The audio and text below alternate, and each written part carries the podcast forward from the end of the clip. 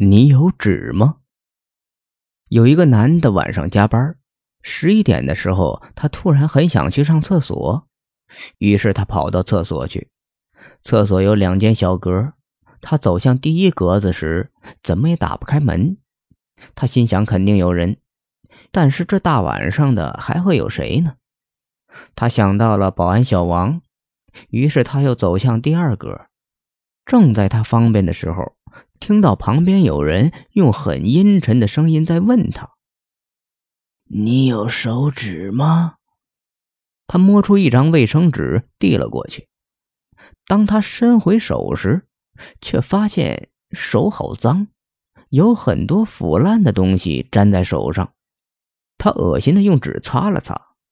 不一会儿，旁边那格的人又向他要纸：“你有纸吗？”这男的又拿出纸递了出去，嘴里还说：“哎，小王，你怎么了？是不是吃了什么不干净的东西？”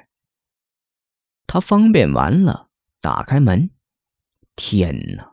他面前的地上有一张已经高度腐烂的人，用那双没有眼白的眼睛看着他。“你有纸吗？”